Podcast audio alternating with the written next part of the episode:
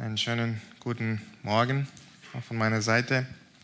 Und entschuldige, wenn ich gleich am Anfang ein, ähm, irgendwas mit Fußball weitergeben muss. Ähm, erlaube es mir für diejenigen, äh, für den Fußball äh, nichts, äh, für den es nichts ist, aber auf alle Fälle, äh, es wird helfen später. Ähm, ich war in einem Spiel einmal zwischen Brasilien und Russland in London ähm, und es, also ich war sehr begeistert. Das war eigentlich mein erstes Spiel, den ich live gesehen habe. Ähm, und um mich herum waren auch die anderen brasilianischen Fans. Wir waren ganz euphorisch am Anfang, aber je länger das Spiel ging, Spiel ging desto unruhiger wurde es. Denn Brasilien hat sehr, sehr schlecht gespielt. Im 73. Minuten kam letzt, endlich das Tor, aber nicht von Brasilien, sondern Russland. Und da haben nicht nur die russischen Fans gejubelt, sogar die brasilianischen Fans um mich herum haben angefangen zu jubeln. Keiner will Verlierer sein.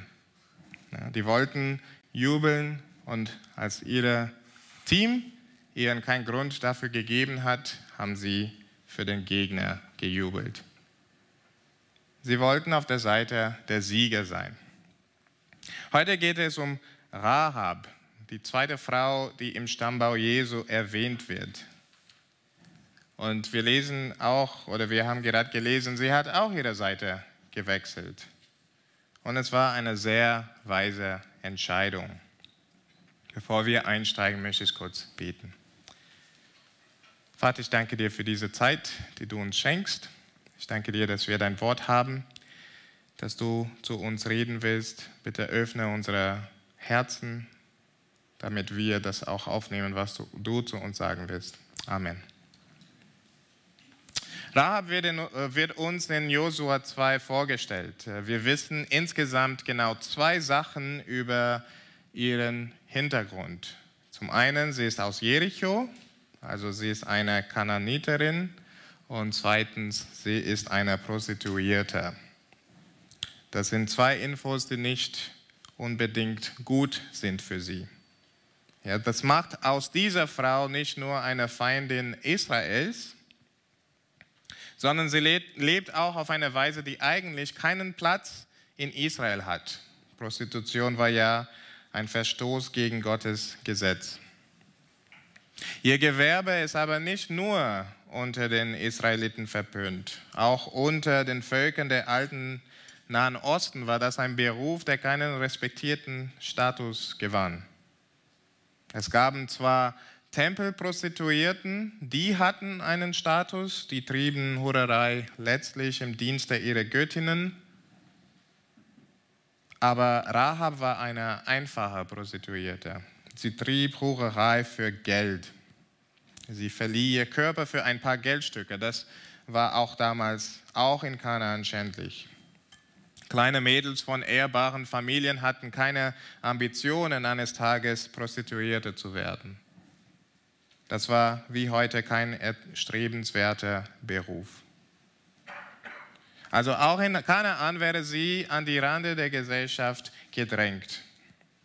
Und sie wohnt buchstäblich am äußersten Rand. Ihre Wohnung und Arbeitsort ist an der Mauer der Stadt, haben wir gelesen.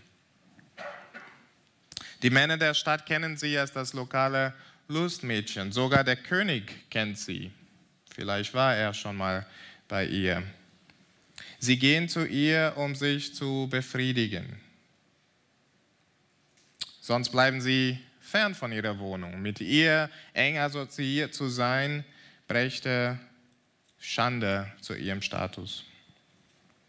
Die Frauen der Stadt gucken auf sie mit Abneigung und Missgunst. Abneigung wegen ihrer unehrbaren Lebensweise, Missgunst, weil sie wahrscheinlich mit ihren Männern schläft.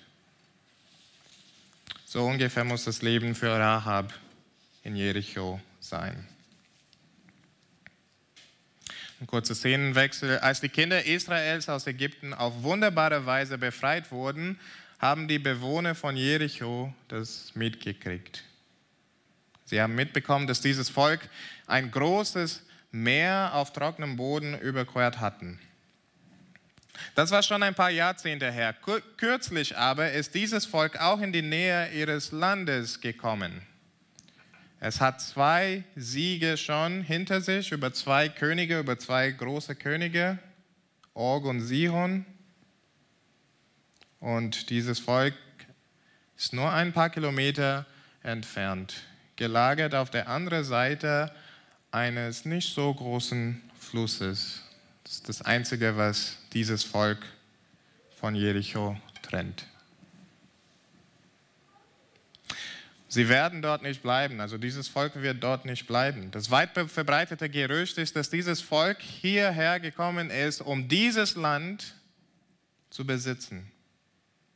Ein Land, das wohl ihr Gott ihnen versprochen hat. Sie stehen kurz davor, die Kananiter zu vertreiben und dieses Land zu besitzen. Das ganze Land hat die Kunde über dieses Volk und seinen mächtigen Gott gehört. Und das Land Kanaan ist mutlos geworden, ihr Herz ist zerschmolzen, die Bewohner von Jericho sind dann nicht anders.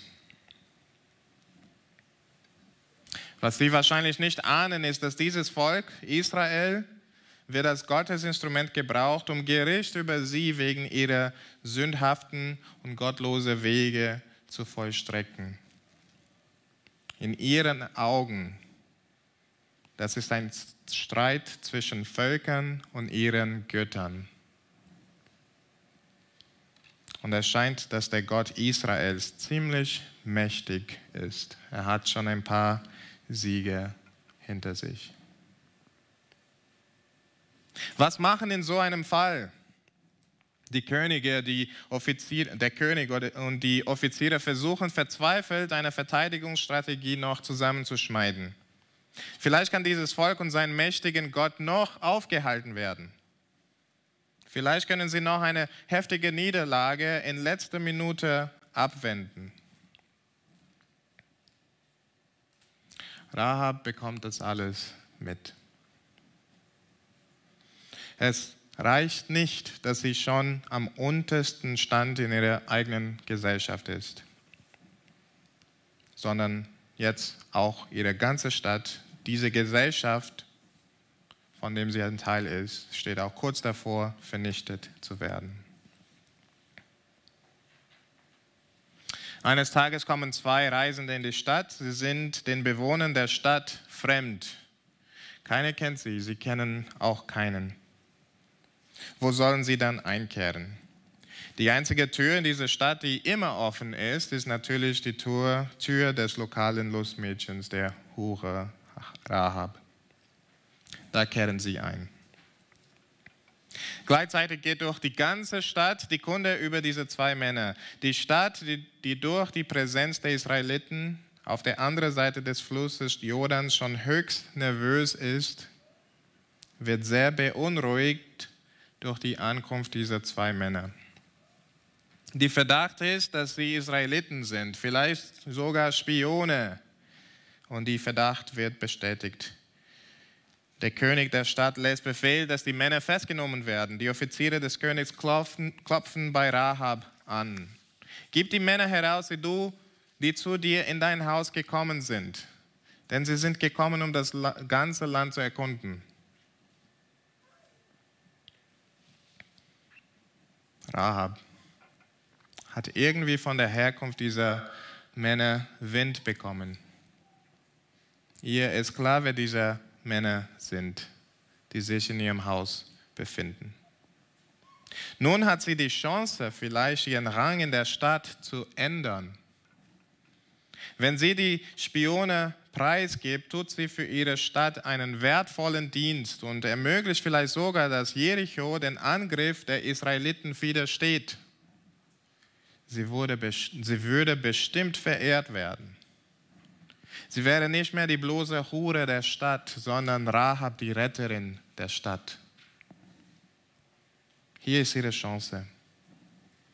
Steh für deine Stadt und Leinsleute ein. Gewinne ihre Anerkennung. Die Tür klopft an. Die Wächter sind da und fragen nach den zwei Männern.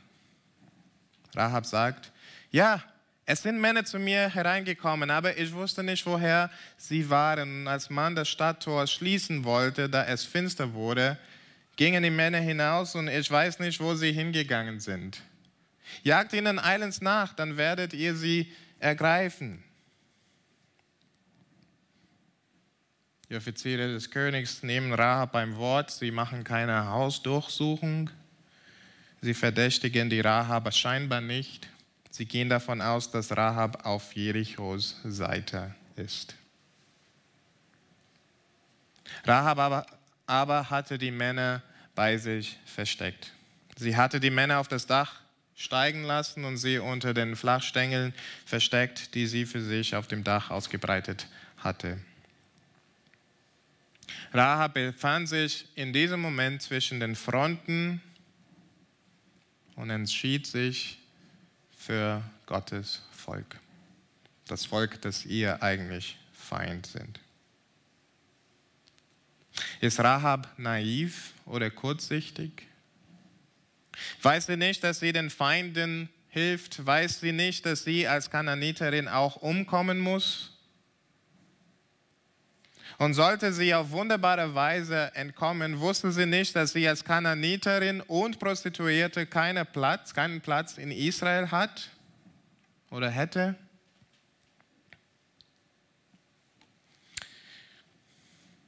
Wir lesen die Motivation hinter dem, was Rahab tut. Das sagt sie in Kapitel 2, Vers 9 bis 11. Ich weiß, dass der Herr euch das Land gegeben hat denn er hat uns vor Furcht vor euch überfallen und alle Einwohner des Landes sind vor euch verzagt.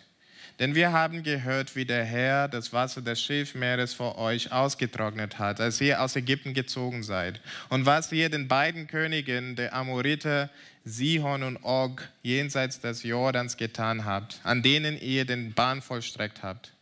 Und als wir das hörten, da wurde unser Herz verzagt und es ist kein rechter Mut mehr in irgendjemand vor euch. Denn der Herr, euer Gott, ist Gott oben im Himmel und unten auf Erden. Alle Menschen Jerichos haben richtig Angst vor Israel und diesem Gott. Rahab unterscheidet sich von ihren Landsleuten aber dadurch, dass sie weiß, dass das Spiel schon vorbei ist. Sie weiß, wer gewinnt. Sie weiß, wer Sieger ist. Rahab bekennt, dass Gott, dass der Gott der Israeliten der höchste Gott ist. Sie bekennt, dass der Gott der Israeliten über den Götter der Kananiter steht. Sie bekennt, dass er der wahre Gott ist. Sie erkennt, dass ihre Götter bankrott sind und werden ihnen nicht helfen können. Sie erkennt, dass ihr Land keine Chance hat vor diesem Gott. Sie entschließt sich, die zwei Spionen, den zwei Spionen zu helfen, denn sie weiß, dass diesem Gott nicht zu widerstehen ist. Sie zeigt durch ihre Hilfestellung, dass sie die Oberhoheit des Gottes der Israeliten anerkannt und dass sie sich zu ihm stellen will. Ihre Hilfestellung ist kein Ausdruck der Naivität oder Kurzsichtigkeit, sondern ein Ausdruck ihres Glaubens an dem alleinigen Gott. Aber es bleibt nicht nur beim Lippenbekenntnis, beim Bekenntnis. Rahab weiß, dass ihre einzige Hoffnung und die einzige Hoffnung für ihre Familie ist, sich in die Hände dieses Gottes zu fallen und sein Volk um Gnade zu bitten. Und das tut sie in den Versen 12 und 13. Und nun schwört mir doch bei dem Herrn, dass so wie ich euch Güte erwiesen habe, auch ihr am Haus meines Vaters Güte erweisen werdet. Und gebt mir ein sicheres Zeichen, dass ihr meinen Vater, meine Mutter, meine Brüder und meine Schwestern samt allen ihren Angehörigen am Leben lassen und unsere Seelen vom Tod erretten werdet. Die zwei Spionen machen einen Bund mit dir. Sie verraten, sie werden sie, ähm, äh, soll sie sie nicht verraten, dann werden sie ihr helfen. Sie soll all ihre Familie bei sich zu, zu Hause sammeln, Am Tag des israelitischen Einfalls sollen alle, die sich bei ihr finden, von der Vernichtung der Stadt verschont bleiben. Das Haus, wo sie sich versammeln, soll durch eine rote Schnur, die vom Fenster hängt, erkennbar sein. Alle, die sich außerhalb dieses Hauses befinden, werden mit der Stadt vernichten, vernichtet. Rahab entlässt die zwei Spione durch das Fenster ihres Hauses Sie wohnt ja an die Stadtmauer. Und die zwei Spione verstecken sich ein paar Tage in den Bergen, bevor sie zurück zur Lage Israels gehen. Damit hat Rahab ihre Seite gewählt. Sie steht nicht zwischen den Fronten. Aber wie wird es ausgehen? Hat sie zu schnell und impulsiv gehandelt? Hat sie zu schnell diesem Gott vertraut, diesem Volk vertraut? Was hat, was hat sie dabei gedacht? Wird dieser Gott, wird dieses Volk wirklich eine sündhafte Kananiterin, also doppelt schlecht, verschonen? Rahab kann nun nichts mehr tun, außer vertrauen und hoffen. Sie muss sich auf das Wort der Männer verlassen. Letztlich muss sie vertrauen, dass der Gott, den sie bekannt hat, sie nicht im Stich lässt. Sie nicht zu den Menschen aus Jericho zählen wird, werden. Sie kann nichts anderes tun als warten und sich vorbereiten. Sie erzählt ihrem Vater, ihrer Mutter, ihren Brüdern und Schwestern und fleht ihnen, zu sich zu kommen und bei ihr zu bleiben. Sie hören auf sie und tun das. Lieben, bevor wir weitergehen, wie werten wir den Glauben Rahabs an dieser Stelle? Ich möchte euch sagen, wie die Bibel ihn wertet. Rahab wird an zwei Stellen im Neuen Testament als Vorbild dargestellt. In Hebräer 11 wird sie unter den Glaubenshelden des Alten Testaments gezählt.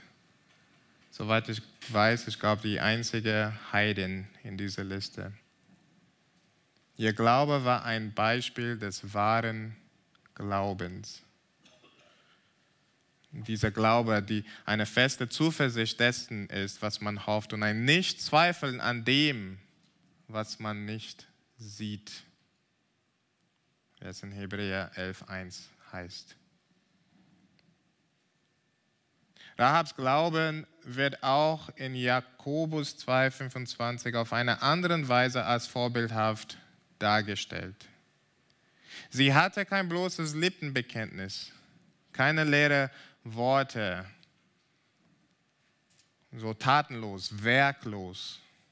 Ein vermeintlicher Glaube, der aber keine Werke hervorbringt. Nein, sie hat einen tätigen Glauben, lesen wir. Sie hat ihr Bekenntnis dadurch unterstrichen, dass sie aktiv wurde. Sie bekannte nicht nur, dass Gott gewinnt, aber hat auch den Kundschaftern geholfen und dadurch klar Partei ergriffen. Rahab ist uns als Vorbild gegeben.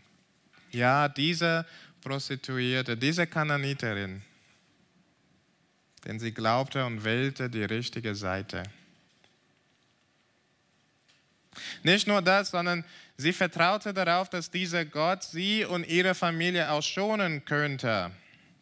Dass bei ihm tatsächlich Güte und Gnade zu finden ist und dass sie trotz ihrem sündhaften, gottlosen Hintergrund Barmherzigkeit bei ihm finden kann. Und deswegen würde sie auch aktiv und half den Männern. Sie zeigte damit, ihr Glaube war nicht tot, sondern lebendig. Das ist die Qualität von Glaube, den Rahab hatte. Und das wird uns in der Schrift zu Vorbild dargestellt.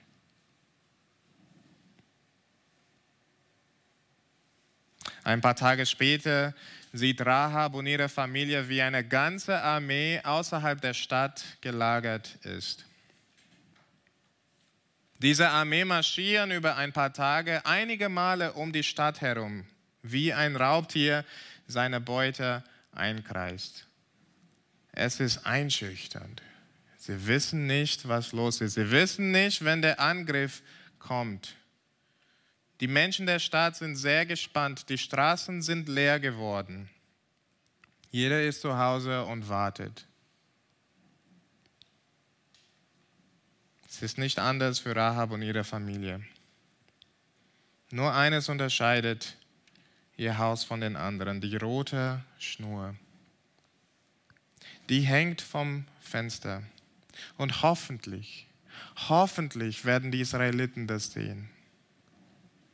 Hoffentlich werden sie ihr Versprechen nicht vergessen. Nach sieben Tagen lässt die Armee da draußen die Posaunen blasen und es ist ein großes, schreckliches Geräusch. Ein Kriegsgeschrei wird ausgerufen. Manche im Haus von Rahab tigern nervös herum. Die meisten aber kauern sich gemeinsam nieder. Die Vernichtung der Stadt hat begonnen. Rahab und ihre Familie hört, wie alles zerstört wird. Und die Zerstörung kommt immer näher an ihre Tür. Wird Gott sich an sie erinnern? Die Zeit vergeht, es ist hochspannend, es ist unerträglich, bis jemand an die Tür anklopft. Rahab öffnet vorsichtig, zögernd die Tür. Es sind die Männer, die Spione, diese Gesichter, die ihr vertraut und wohlgesinnt sind. Josua, der Leiter des Volkes Israels, hatte zu den beiden Männern gesagt, geht in das Haus der Hure und führt die Frau von da heraus mit allem, was sie hat, wie ihr es ihr versprochen habt. Das ist in Kapitel 6. Während die ganze Stadt verbrannte, führten die Männer Rahab heraus, samt ihren Vater und ihrer Mutter und ihren Brüdern und allem, was sie hatte. Und ihr ganzes Geschlecht führten sie heraus und gaben ihnen einen Platz außerhalb des Lagers Israels.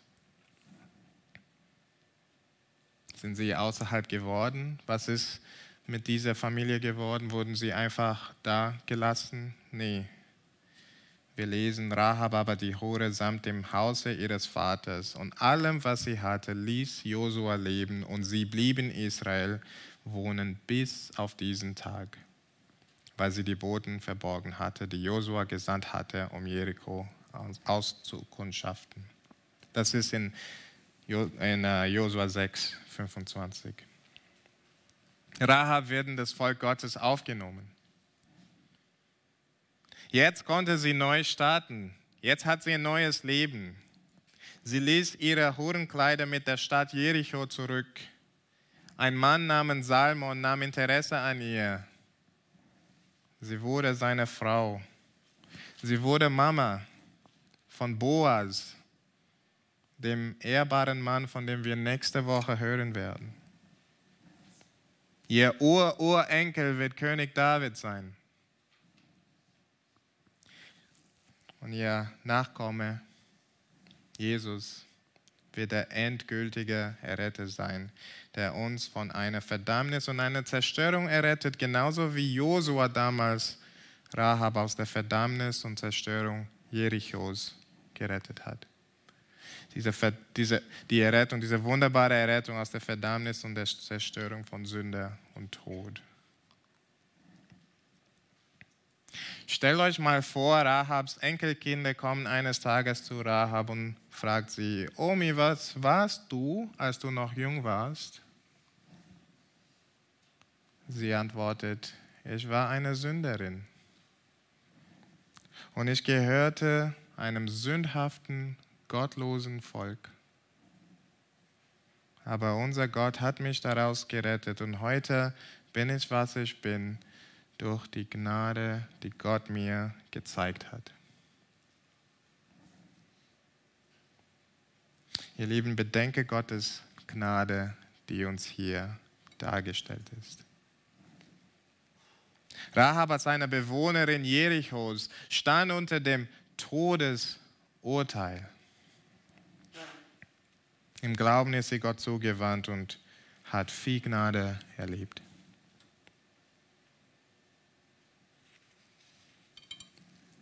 Vieles lernen wir aus dieser Geschichte. Wir haben schon über Glauben gehört, aber es gibt ein paar Sachen mehr. In gleicher Weise wie Rahab und die Menschen aus Jericho stehen wir von Natur aus unter der Verdammnis der Sünde und Gottes gerechte Zorn liegt auf uns. Gott nimmt Sünde ernst. Und er straft alle, die in Sünde verharren, weil er heilig ist, weil er rein ist. Er lässt nicht zu, dass Böse auf Dauer fortbesteht. Und eines Tages, sagt die Bibel, wird er alles sündhaft, alles gottlos und böse in dieser Welt richten. Und das schließt Menschen ein, die ihm den Rücken zuwendet. Aber ihr Lieben, ich glaube, was wir auch sehen in dieser Geschichte, Gott ist nicht nachtragend oder rachgierig. Er hat keine Freude daran, Menschen zu richten, sondern er will, dass Menschen umkehren und somit sein gerechtes Gericht entkommen. Und noch ist er nicht in Gericht eingebrochen. Noch steht er außerhalb der Mauer, wenn man so will, und ruft allen, die zuhören wollen, kehr um. Kommt nicht mit den Ungläubigen um. Gott bietet Erlösung jedem an, der sie annehmen will. Denn Gott hat Freude an Gnade. Er vergibt sehr gerne solchen, die sich ihm zuwenden. Rahab zeigt uns das. Er hat Jesus, seinen geliebten Sohn, in die Welt gesandt und ihn sterben lassen, damit Vergebung möglich ist. Und wenn er das schon das Größte gibt, um Vergebung zu ermöglichen, wie können wir meinen, dass er widerwillig vergibt? Er liebt es, gnädig zu sein. Alle, die sich ihm zuwenden, erleben seine Gnade. Rahabs Geschichte zeigt uns, egal unsere Herkunft oder Hintergrund, es lohnt sich, zu Gottes Seite zu wechseln. Denn zum einen, er wird sowieso sicher gewinnen. Und zum anderen, er freut sich, wenn Menschen sich zu seiner Seite stellen. Er nimmt sie mit Freude und offenen Armen auf. Diese Geschichte will uns lehren, lehren, wählt die richtige Seite. Es gibt nichts zu verlieren, sondern viel zu gewinnen. Und zum, Anschluss, äh, zum Abschluss möchte ich auch die Christen unter uns ansprechen die sich schon für die richtige Seite entschieden haben. Noch leben wir in, der verfallenen, in dieser verfallenen Welt. Eine Welt, über die eines Tages das Gericht Gottes kommen wird. Und das kann jederzeit passieren. In gewisser Maßen sind wir wie die Familie Rahabs noch in Jericho, sind als Gläubiger, als solche, die unter Jesu Christi Blut stehen, die in der einzigen, im einzigen sicheren Haus in der Stadt. Wir warten und warten nicht auf die erste Ankunft des Herrn, bei der er für die Errettung des Menschen kam, sondern auf den zweiten Advent, bei dem er alles Böse richten wird und gleichzeitig alle, die ihm gehören, endgültig retten wird. Darauf warten wir heute. Aber ist es nicht oft so, dass wir immer wieder versucht werden, Jesus aus den Augen zu verlieren? Den Weg des Herrn zu verlassen, in verschiedenen Lebensbereichen sich der Welt und ihren Wegen lieber anschließen.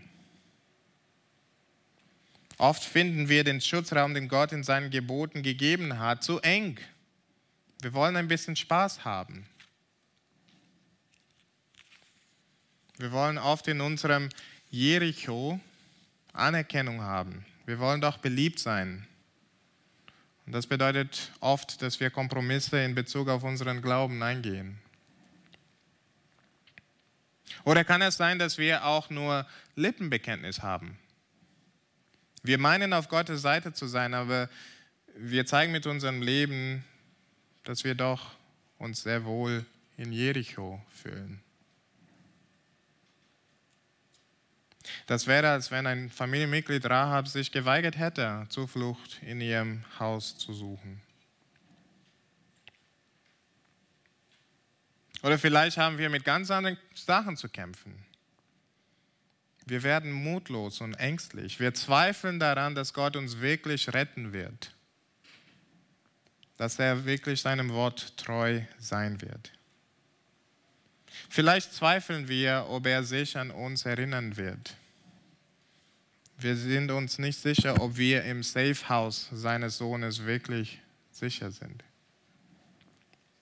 Ich möchte euch ermutigen, Es ging nicht darum, ob die Leute im Haus von Rahab gedacht hätten, oh, werden wir gerettet sein oder nicht. Das war nicht entscheidend, ob sie gerettet sind oder nicht, sondern dass sie im Haus geblieben sind. Dass sie nicht rausgegangen sind. Jesus ruft uns auf, vertraue ihm, bleib bei ihm.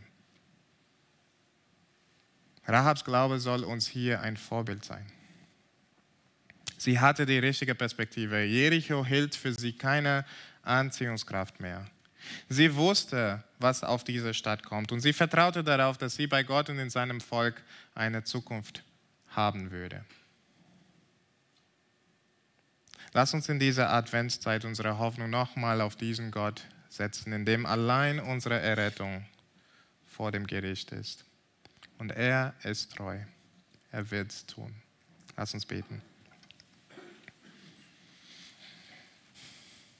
Vater, du versprichst in deinem Wort, dass unser Herr und Retter Jesus wiederkommen wird, dass er bei seinem Volk verherrlicht sein wird und sich an jedem Tag bei allen Gläubigen wunderbar erweisen wird.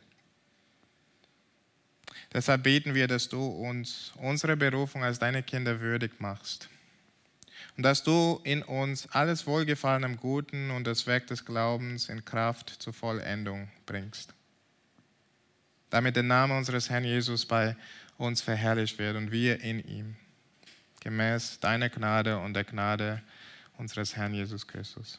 Amen.